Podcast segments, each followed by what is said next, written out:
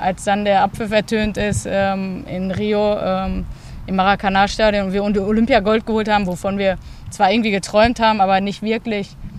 Also ja, ob das dann Realität wird, ist ja immer so ein bisschen die Frage. Ja. Und ähm, ja, da gibt es dann tatsächlich auch ein Bild von, von, diesem, von diesem Moment quasi, mhm. ähm, wo äh, Saskia Batusiak und ich uns äh, quasi in den Arm legen.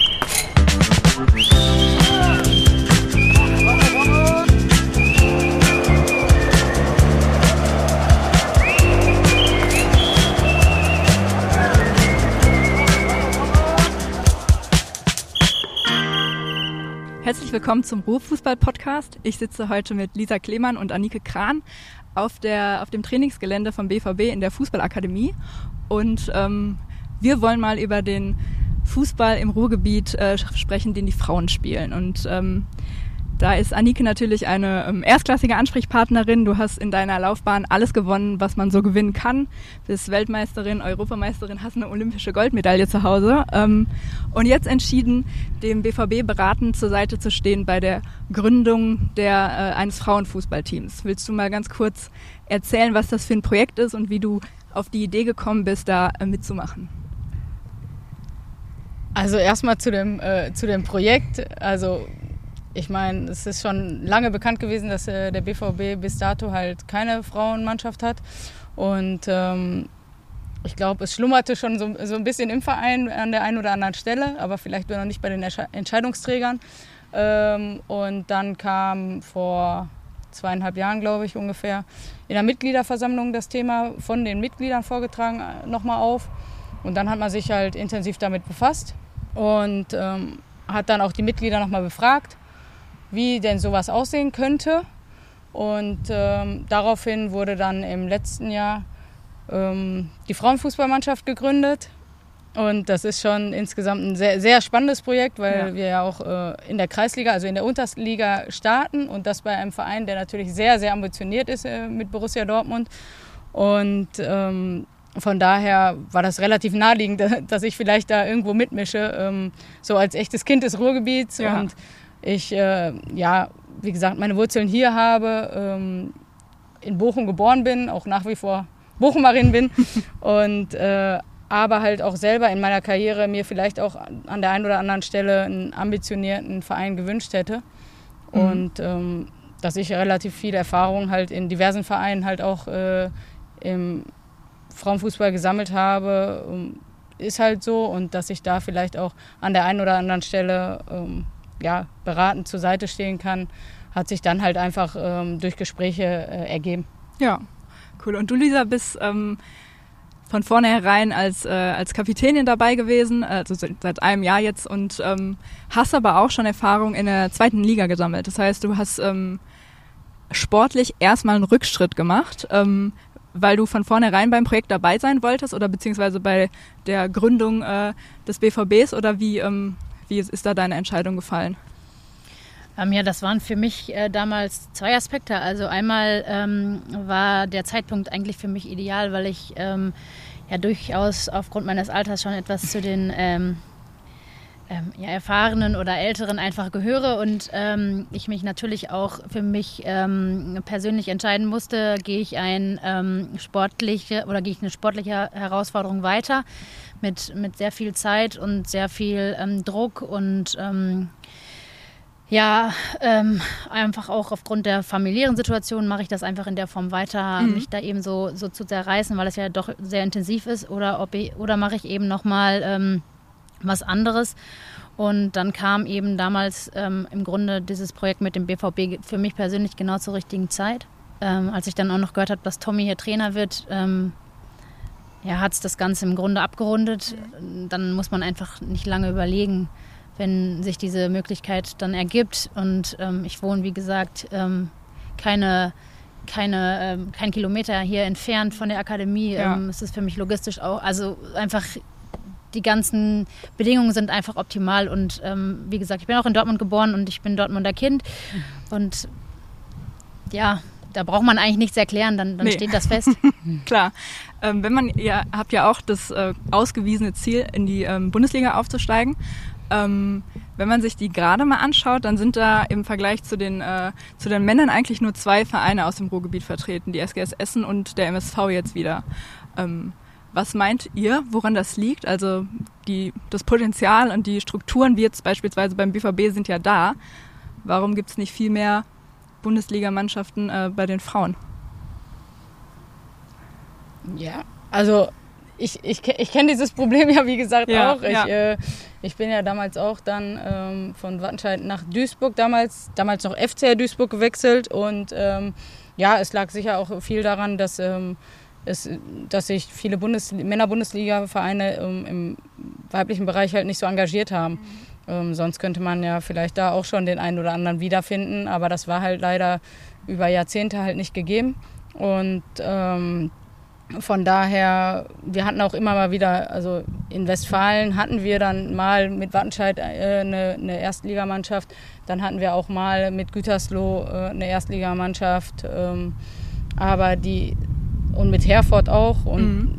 die sind dann aber leider auch ähm, aufgrund der Strukturen leider in den Vereinen halt immer mal wieder ähm, ja runtergegangen ja. oder, oder wurden abgesägt, äh, sag ich mal. Oder in Bochum war es halt auch nicht so gewünscht, äh, beziehungsweise wurde es nicht so unterstützt.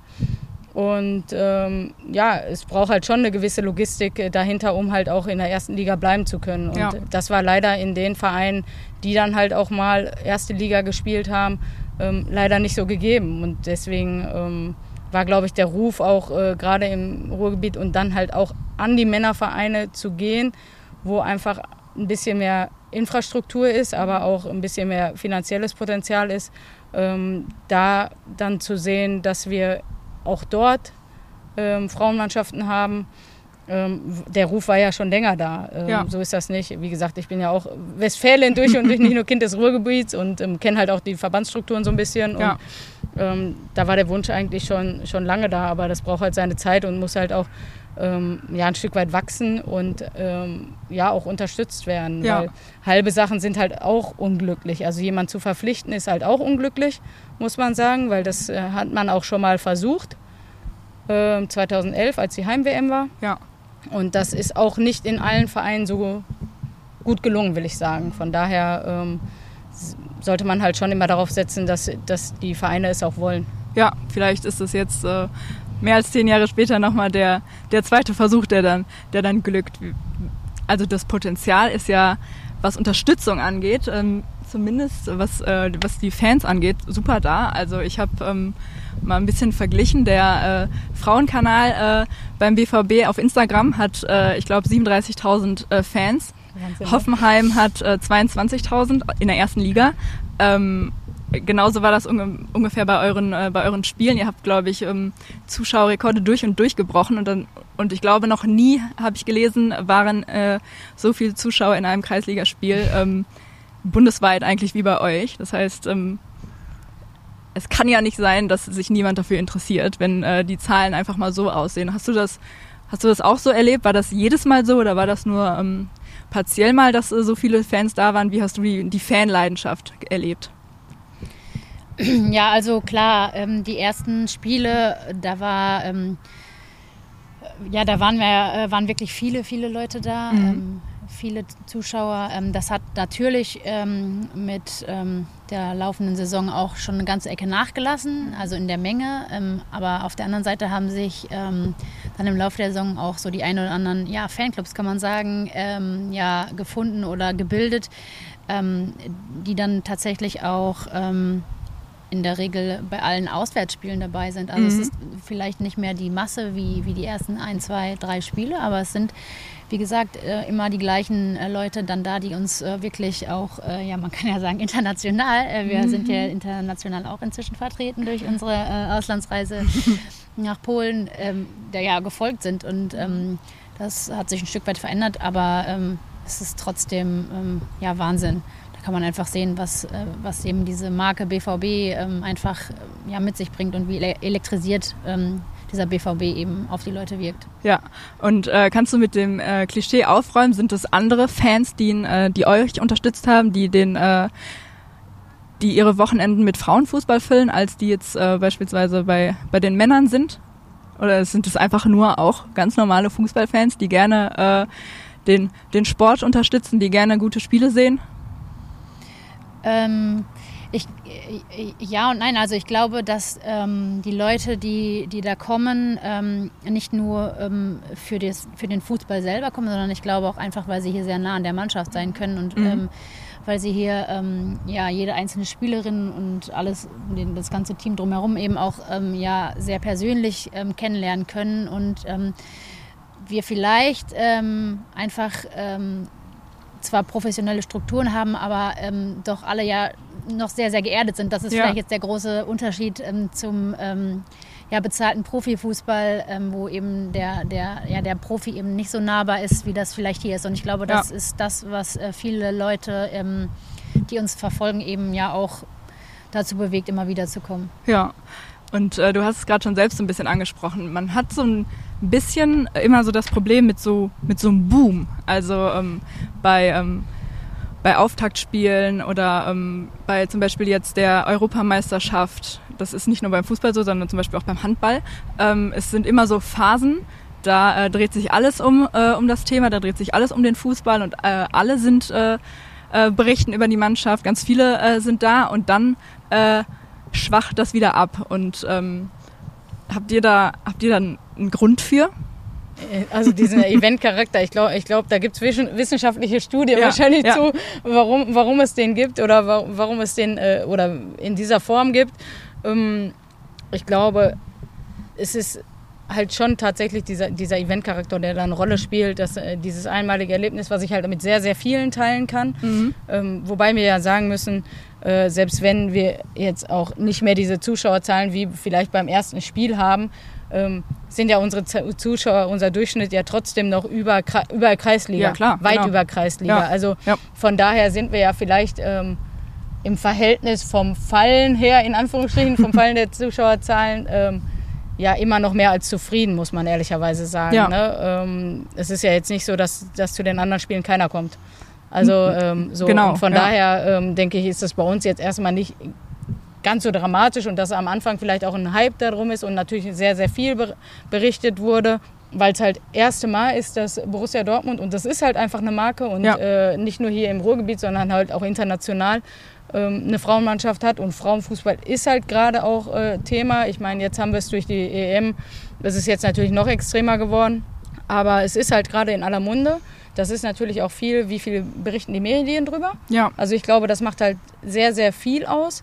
Natürlich kann man als Verein auch selber durch Social Media mittlerweile ähm, sehr viel Präsenz schaffen, die dann halt ähm, auch eine Zielgruppe anspricht, ähm, die einfach äh, sehr groß ist. Also alleine BVB-Fans, sage ich mal. Ich weiß jetzt nicht, wie viel, wie viel Follower äh, der BVB-Kanal hat, aber ähm, ich glaube schon, da kann man halt sehr, sehr viel teilen. Und ja. ähm, das wird im Verein auch, glaube ich, sehr gut gemacht. Also so, dass, dass, dass wir mit den Frauen halt auch da sehr gut vertreten sind mhm. und dadurch halt auch äh, eine Präsenz für uns vorhanden ist und nicht nur für die Männer ja. äh, oder Handballerinnen oder äh, weitere. Und ähm, ich glaube, das ist halt schon, schon auch so ein Faktor. Ähm, und das ist so ein Eventcharakter. Ich glaube, das, das hat man immer wieder. Man muss halt versuchen, das hochzuhalten. Ich meine, das ist ja genau das Gleiche, was jetzt alle sagen nach der Europameisterschaft. Wie können wir diese Euphorie, die jetzt entfacht wurde, auch nochmal durch dieses Turnier, aber auch durch das Auftreten der deutschen Mannschaft, einfach äh, mit in, in die Vereine nehmen, mit mhm. in die Basis halt auch nehmen. Ja. Und ähm, ich glaube schon, dass das hier ähm, auch von der, von der öffentlichen Präsenz halt sehr gut ist. Ähm, und wie Lisa schon sagte, die Marke BVB zieht natürlich enorm. Ne? Das muss man ganz klar sagen. Ich glaube, das ist schon ein Riesenvorteil. Ist aber natürlich auch für die Spielerinnen ein gewisser Druck. Das darf man halt auch nicht vergessen. Ne? Also ich meine, äh, ihr habt alle auf euren Social-Media-Kanälen, glaube ich, auch so viele Follower, wie, wir, wie ihr noch nie hattet. Ne? Also so und ähm, das da, da gibt es halt immer zwei Seiten und da muss man halt so ein bisschen versuchen, die Mitte zu finden. Und äh, wie, siehst das, wie siehst du das unabhängig äh, des BVB? Ähm, du hast, den BVB gab es damals noch nicht, aber du hast in äh, verschiedenen äh, Stationen auch gespielt und warst immer hochklassig, immer höchstklassig unterwegs. Ähm, wurdest, hattest du da durchgängig große Zuschauerzahlen oder Nein, überhaupt nicht. Also das, das gab es nicht. Also die Zuschauerzahlen waren bei uns jetzt auch nicht die schlechtesten so. Ähm, aber ich glaube, die, die Medienlandschaft hat sich halt gerade durch Social Media total verändert. Und ich glaube, da kannst du halt auch ähm, da können auch in Anführungsstrichen Nischensportarten äh, sich, sich ihre Plattform schaffen für Interessierte ja. und durch Verknüpfung mit anderen ähm, halt da einfach auch noch eine ganz andere Präsenz schaffen, als es zu der Zeit war, als ich mhm. äh, meinetwegen in Duisburg gespielt habe. Ja. Ähm, unabhängig davon war auch gar nicht die, das Potenzial im Verein dafür da. Also äh, ich sag mal, Kommunikation, Presse, da hatten wir jetzt nicht unbedingt jemanden für, muss man ehrlicherweise sagen. Ja. Und das war dann damals auch schon höchstklassig. Ne? Ja. Also das ist halt nicht vergleichbar. Natürlich gab es auch zu der Zeit andere Vereine, die da einfach ein bisschen besser aufgestellt waren. Mhm. Aber ähm, das hat sich ja über die Jahrzehnte einfach auch entwickelt, muss man sagen. Und ähm, da war halt viel Arbeit äh, nötig, dass man halt jetzt auch sagen kann, okay, wir sind jetzt an einem Punkt, wo viele Vereine einfach komplett anders aufgestellt sind und einfach professioneller aufgestellt sind und dadurch halt auch ganz andere Möglichkeiten haben, ja. äh, auch sich nach außen zu ver vermarkten und verkaufen. Ja, auf der einen Seite ist es so die, ähm, die Vermarktung und die, äh, die Berichterstattung, die dann äh, von der Presse ausgeht. Auf der anderen Seite ist es aber auch die, die Eigenvermarktung. Ne? Wenn man jetzt an die, an die jetzige Europameisterschaft denkt, ich persönlich als, als Fan, der nichts mit äh, aktivem äh, Fußball zu tun hat, ähm, ich habe das noch nie so, ähm, ich hatte noch nie so einen tiefen Einblick, hatte ich zumindest das Gefühl, weil auf der einen Seite waren die, ähm, die Spiele super mitreißend, man hat auf dem Platz schon irgendwie gemerkt, ähm, ja, das ist ein, ein, Team, die haben Bock, ne, die, die sind leidenschaftlich und dann konnte man auch noch über, sei es jetzt TikTok oder ähm, Instagram, was auch immer, ähm, konnte man einfach so ein bisschen auch äh, hinter die Kulissen schauen. Ne? Es ist ja ähm, relativ einfach, ein äh, Video nach dem Sieg in der Kabine zu machen, wenn man ausgelassen feiert, aber das bringt einfach schon so viel, dass man sich direkt ein bisschen, äh, ja, ein Stückchen weiter auch äh, mit dem Team identifiziert. Ähm, was äh, ist euer Eindruck von der von der Berichterstattung. Es werden ja dann immer direkt große Themen aufgemacht, aber wie seht ihr das ganz persönlich? Wie war die, äh, die Europameisterschaft in den Medien? Ja, die war, ähm, gebe ich dir recht, habe ich auch so empfunden, ähm, ja, sehr einblickend mhm. ähm, und ähm, ja, sehr persönlich einfach, also weil einfach äh, viele ähm, Spielerinnen eben ja versucht haben, durch, durch, durch diese persönlichen Videos eben die Fans irgendwie auch abzuholen und eben ähm, das, was ich vorhin schon mal gesagt hatte, eben versucht haben, ähm, so ein bisschen nahbar zu sein. Und ich glaube, das haben sie ganz gut ähm, ja. ja. vermittelt bekommen. Ja, ja, für mich ist das immer so ein zwei, zweischneidiges Schwert so ein bisschen natürlich mhm. auch, weil du möchtest natürlich Einblicke geben, aber du möchtest halt auch nicht zu sehr ins Detail gehen. Und das, ich glaube, dieses, dieses Waggonspiel, sag ich mal, ja. haben sie sehr gut hingekriegt. Mhm. Ähm, ich muss sagen, ich habe gar nicht so super viel über Social Media, also im Detail zumindest, äh, mich informiert, weil ich vielleicht aber liegt das auch daran, dass ich halt auch da noch einigermaßen nah dran bin. Persönlich also, nah dran, ähm, ja. und, und da eine persönliche Bindung einfach ja. auch noch zu habe und ich dann halt mehr daraus ziehe aus den persönlichen Gesprächen, muss man ehrlicherweise ja. sagen, und nicht jetzt über Social Media. Aber das ist, das ist eher so eine für mich persönliche äh, Geschichte. Das ist gar, hat gar nichts was mit der Berichterstattung zu tun. Aber diese Berichte, ich sag mal, auch ähm, die dann halt auch über ähm, die öffentlichen rechtlichen Sender, die halt auch was gezeigt haben von der äh, EM und dann natürlich auch immer wieder, nicht nur wenn die deutsche Mannschaft gespielt hat, diese Vorberichterstattung, die gab es früher auch schon, muss man ja. ehrlicherweise sagen. Nur in, diese, in dieser Masse, dadurch, dass es halt von innen kommt, also auch über die Social-Media-Kanäle vom DFB dann meinetwegen, ähm, hat man natürlich noch andere Einblicke, weil da da können die halt noch, noch mehr entscheiden, was zeige ich, was ja. zeige ich nicht. Und äh, deswegen kann ich total verstehen, dass, dass der, der Fan, sag ich mal, mhm. sagt, ähm, ich äh, habe da noch mehr Nähe zu dieser Mannschaft gekriegt und habe halt noch mehr ja, man hat ja selber so das Gefühl, ich kenne die. Also ja, genau. so diese, ja. diese, diese persönliche Bindung, glaube mhm. ich, äh, zu. Und ähm, ja, ich glaube, das haben sie insgesamt auf diversen Kanälen, auch von UEFA-Seite, äh, aber auch von DFB-Seite, ähm, sehr gut hingekriegt äh, bei diesem Turnier. Und ich glaube auch einfach, es ist halt auch ein bisschen de, dem Zahn der Zeit so ein bisschen geschuldet, muss man sagen. Ähm, weil ähm, gerade äh, diese Gender Equality und so ist halt gerade auch in, de, in der Gesellschaft generell ein Thema. Ja. Und äh, dadurch, ähm, das gibt dem, dem Frauenfußball ja auch nochmal eine Plattform, zu sagen, okay, wir haben nicht immer nur diese, diese Vergleichbarkeit, aber mhm. wir können uns da auch ähm, präsentieren. Ja. Und äh, mit, uns, mit unserem qualitativ guten Sport, sag ich mal, präsentieren. Und ähm, das ist natürlich ähm, das Schöne. Ne? Ja. Und ähm, was meint ihr, warum, ähm, warum gab es kein Public Viewing? Ich meine, ähm, Corona hat das jetzt, hätte es eigentlich wieder möglich gemacht. Es gab schon äh, bei den Männern letztes Jahr. Ähm, während der äh, Hochphase von Corona gab es äh, Public Viewings unter, äh, unter Auflagen. Ähm, ich zumindest habe keins äh, gesehen und ich habe alle Spiele ähm, mit Freunden quasi auf der Couch äh, geschaut. Was, warum es das nicht? Ich, äh, ja, das ist wirklich schwer zu beantworten. Vielleicht ist es so, ähm, dass man mit dem Wissen von heute, also von jetzt na, nach Abschluss dieser EM gesagt hat, hat warum gab es das nicht, weil es einfach so, ähm, ja, weil es ja doch irgendwie viele Leute dann doch vom Hocker gehauen hat. Also viele, die gesagt haben, ich gucke mir keinen Frauenfußball an, waren, glaube ich, nach der EM oder während der EM dann doch, ähm, ja, oder wurden eines Besseren belehrt, dass ja. man sich das dort doch ganz gut anschauen kann. Und ähm, vielleicht ist das das Wissen, wie gesagt, von jetzt, äh, dass man sagt, boah, Public Viewing wäre eigentlich ganz cool gewesen und da wären vielleicht auch eine Reihe an Menschen gekommen. Und vielleicht war es die Befürchtung, äh, dass sich das vielleicht nicht lohnt und vielleicht auch in einer gewissen Form nicht rentiert.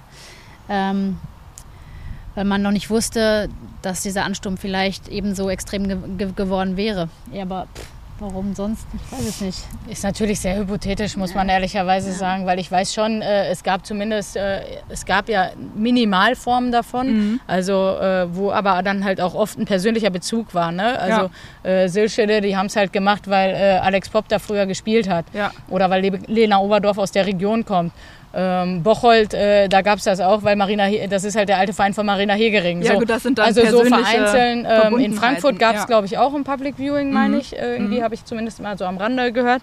Ähm, aber es ist auch die Frage halt, ob nach dieser ganzen Corona-Zeit im Moment ähm, das Interesse daran so hoch ist. Da achtet ähm, bei den ähm, Männern ja auch niemand drauf, ne? Nee, also, also ähm, ja, aber ich weiß auch nicht, wie weit das angenommen wurde, weil ich habe das auch letztes Jahr bei der Männer-EM auch gar nicht so extrem wahrgenommen, dass es das so extrem gab. Mhm. Deswegen, mhm. also also ich persönlich jetzt, aber ja. das, vielleicht ist es auch einfach an mir vorbeigegangen, kann natürlich sein, aber ähm, äh, dass vielleicht auch dadurch gar nicht dieses Interesse im Moment so da ist und ähm, im Moment halt eher äh, dazu übergegangen, ich gucke mit Freunden auf der Couch. Ja. Also ist alles hypothetisch natürlich ein bisschen. Ne? Ja, ähm, ja, ich meine, am Frankfurter Römer waren halt trotzdem irgendwie 7000 Menschen. Ne? Ja, also genau. so ist das nicht. Ne? Also ja. ein gewisses Interesse hat es auf jeden Fall ähm, hervorgebracht. Und dann ist ja auch die Frage, braucht es das Public Viewing? Also das wollte ich auch sagen. Man so. braucht ja kein Public Viewing, um äh, leidenschaftlich äh, zu spielen und die Zuschauer davon zu überzeugen. Ne? Und äh, das ist ja auch das, was wir machen, so die, ähm, die Zuschauer oder die Zuhörer in dem Fall äh, zu überzeugen, dass der Fußball im Ruhrgebiet und zwar allübergreifend ähm, auf jeden Fall ein absolutes Muss ist. Und deshalb will ich euch abschließend nochmal fragen, was ist denn äh, euer absolut emotionalster Fußballmoment und der kann aus einer persönlichen äh, Erfahrung heraus sein, vom auf, auf dem Feld oder als Fan auf irgendwelchen Rängen. Also wo habt ihr vor Tränen in den Augen gezittert? ähm, also bei mir war das tatsächlich das ähm, DFB-Pokalfinale ähm, Dortmund gegen Bayern München. Mhm. Wie haben wir das? 5-2? War das 5-2? Ja, ich glaube, das, äh, genau, das war das erste Mal, dass ich mit nach Berlin gefahren bin. Ich war zwar nicht im Stadion, aber es gab damals mhm. ein großes Public Viewing in Berlin auf der ähm, Waldbühne, hieß die, glaube ich. Ja, genau. Ähm, das war das absolut geilste ähm, Fußballerlebnis. Ähm, das hat uns alle damals wirklich die Schuhe ausgezogen. Das war ziemlich geil und da haben wir, glaube ich, auch echt viele Freudentränen verdrückt, ähm, sodass es für mich noch so einschneidend ähm, und rückblickend in meinem Kopf geblieben. Ja, da war Berlin wahrscheinlich auch äh, schwarz-gelb. Berlin war ne? schwarz-gelb, ja, danach die Jahre auch ja. noch, ähm, wenn wir da waren, da bin ich auch gewesen, aber dann halt leider in der Form nicht mehr ganz so erfolgreich. Ähm, es war natürlich auch das Gesamtkonstrukt, ja. dass es dann eben Bayern war und dann eben so deutlich und das hat, hat alles gepasst an diesem Tag und das war ziemlich geil. Da kann ich mich auch dran erinnern. Ja. Erinnern kann ich mich daran auch, so ist das nicht. Ähm, ja, bei mir ist es natürlich eher ähm, die sportliche Seite, muss man ehrlicherweise sagen. Ähm, ja, also einen Moment rauszupicken ist bei mir tatsächlich, also fällt, fällt, mir persönlich schwer, aber ich glaube, wenn ich einen rauspicken muss, sag ich mal, ähm, dann ist es bei mir immer äh, ein Moment, der, der, jetzt ungefähr fast sechs Jahre her ist mhm. und ähm, wir halt Olympiagold geholt haben. Ähm, ich glaube, da spielten auch ganz, ganz, ganz, ganz viele äh, Momente oder ja, Aspekte so mit rein. Mhm. Ähm, und äh, es war halt auch ähm, mein letztes Turnier und ja. war auch mein allerletztes Länderspiel. Und das wusste ich natürlich zu dem Zeitpunkt auch schon, auch wenn es noch nicht öffentlich war. Und ähm, ja, als dann der Abpfiff ertönt ist ähm, in Rio ähm, im Maracanã-Stadion und wir Olympia Gold geholt haben, wovon wir zwar irgendwie geträumt haben, aber nicht wirklich. Also ja, ob das dann Realität wird, ist ja immer so ein bisschen die Frage. Ja. Und ähm, ja, da gibt es dann tatsächlich auch ein Bild von, von, diesem, von diesem Moment quasi. Mhm. Ähm, wo äh, Saskia Batusiak und ich uns äh, quasi in den Arm liegen. Und es war halt auch für Saskia Batusiak das letzte Spiel. Ja.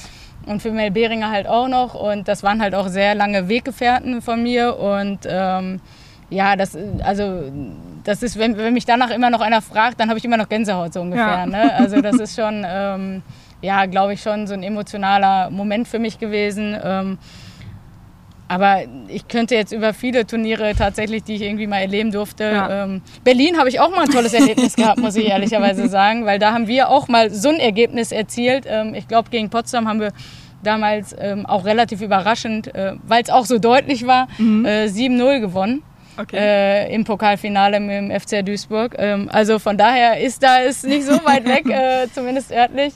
Ähm, ich glaube, äh, Dortmund-Bayern war aber ein bisschen später, glaube ich, äh, so rein zeitlich. Ja. Äh, ich weiß nicht, in welchem Jahr das war, aber ähm, ja, also bei uns war es 2009, also von daher, ähm, ich meine aber, Dortmund Bayern war, war später dieses, äh, dieses grandiose ja, etwas äh, später dürfte es gewesen sein, ja. Spiel. Aber ähm, von daher teile ich auch da einen ähm, wirklich äh, emotionalen Moment und ähm, genau in der Saison haben wir auch äh, den UEFA Cup gewonnen, in, auch im Ruhrgebiet, ja. muss man ehrlicherweise sagen. Ähm, und da durften wir dann damals, war das eine absolute Ausnahme, äh, im Stadion, im, im MSV-Stadion spielen. Und da gab es noch ein Hin- und Rückspiel. Da haben wir dann äh, das äh, Hinspiel schon irgendwie 6-0 gewonnen im Rückspiel, das war nicht gut sportlich, aber wir haben 1-1 gespielt. Ich durfte ein Tor machen, das ist für eine Innenverteidigerin natürlich auch selten. Und äh, da sind wir dann UEFA Cup-Sieger geworden mhm. in der gleichen Saison. Also ähm, von daher habe ich auch äh, im Ruhrgebiet natürlich, ähm, wo ich halt auch viel gespielt habe natürlich, ja. ne, muss man sagen. Ähm, ich war ja acht Jahre in Duisburg ähm, und habe halt auch meine ersten Schritte äh, hier, hier, im, hier im Pott gemacht, äh, fußballerisch. Habe auch gegen diverseste Dortmunder Vereine durfte ich spielen. Und ähm, ja, da hat sich dann irgendwann wieder der Kreis geschlossen. Ja. Lisa, dann ähm, sag du doch nochmal, warum man sich auf jeden Fall in der nächsten Saison ein Bezirksligaspiel beim BVB anschauen sollte. Ähm, ja, ich glaube, weil man in der nächsten Saison oder in der kommenden Saison nochmal sehen wird, dass wir als Team ähm, nochmal gereifter sein werden, weil wir uns punktuell nochmal ein bisschen verstärkt haben. Mhm weil wir jetzt eine ganz gute Vorbereitung hinlegen und ähm, weil wir ähm, natürlich das Ziel haben, genauso ambitioniert zu sein wie in der letzten Saison und ähm, weil wir auch für die Fans wieder nahbar sein wollen und ehrlichen Fußball spielen wollen und ähm, den Leuten eben auch zeigen wollen, dass wir als Team auf dem Platz stehen, nicht für Geld, sondern um am Ende drei Punkte mitzunehmen und die ja. Leute glücklich zu machen. Und uns natürlich auch, das ist natürlich auch ganz wichtig. Weil ihr Fußball liebt. Genau. Super. Dann äh, danke ich euch für das Gespräch und äh, wünsche euch ein schönes Training. Danke. danke. Danke. Danke. Das war Ruhrfußball. Der Podcast über das Ruhrgebiet und die schönste Nebensache der Welt. Ruhrfußball ist ein Förderprojekt des Ministeriums für Wirtschaft des Landes NRW.